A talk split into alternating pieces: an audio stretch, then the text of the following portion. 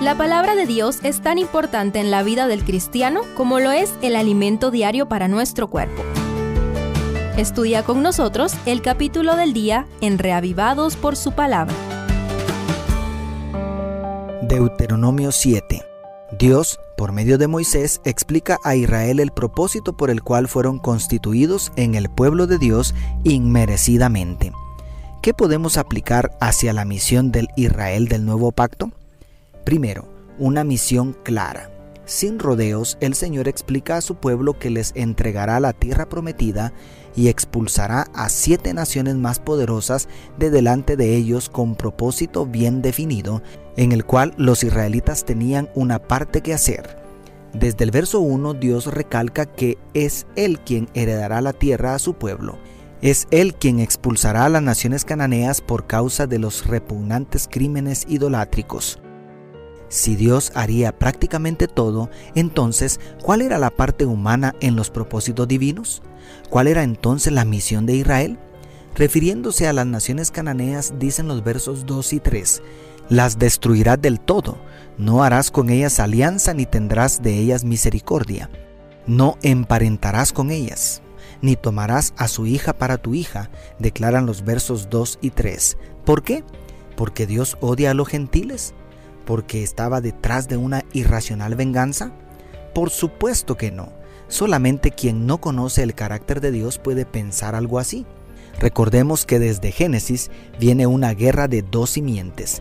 Satanás parecía que había tenido más éxito que Dios porque las naciones idolátricas tenían todo el poder político y económico de la tierra pero Dios conservó un pequeño remanente que preservaría el conocimiento del Dios verdadero y la única manera de preservarlo era que se estableciera como nación sin mezclarse con la simiente de la serpiente, porque el Mesías tendría que venir por medio de un linaje santo.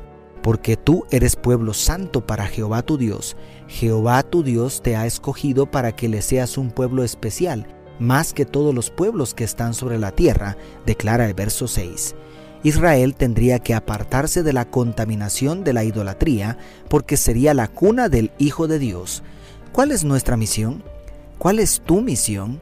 El Maestro dijo, id y haced discípulos, pero nuestra parte también es mínima. Segundo, una elección por gracia.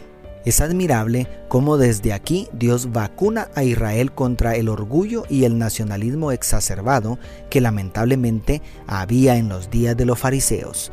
Antes que Israel se enorgulleciera como Lucifer por ser el favorito de Dios, Jehová les dice claramente que no fue por buenos, ni por numerosos, ni por poderosos que los eligió.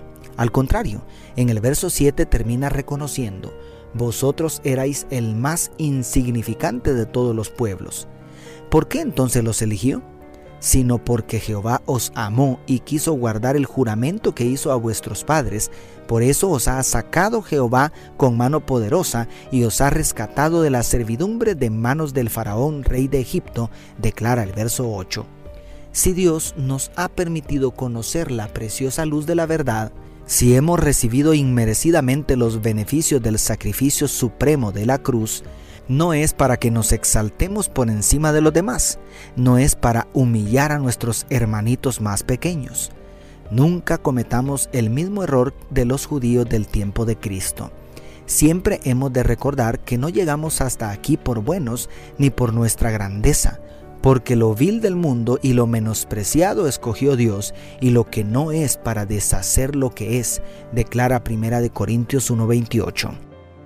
Y tercero, una serie de promesas a quienes cumplan la misión. A partir del verso 12, el resto del capítulo habla de las abundantes bendiciones que Dios promete a quienes obedezcan su pacto, a quienes cumplan la misión encomendada.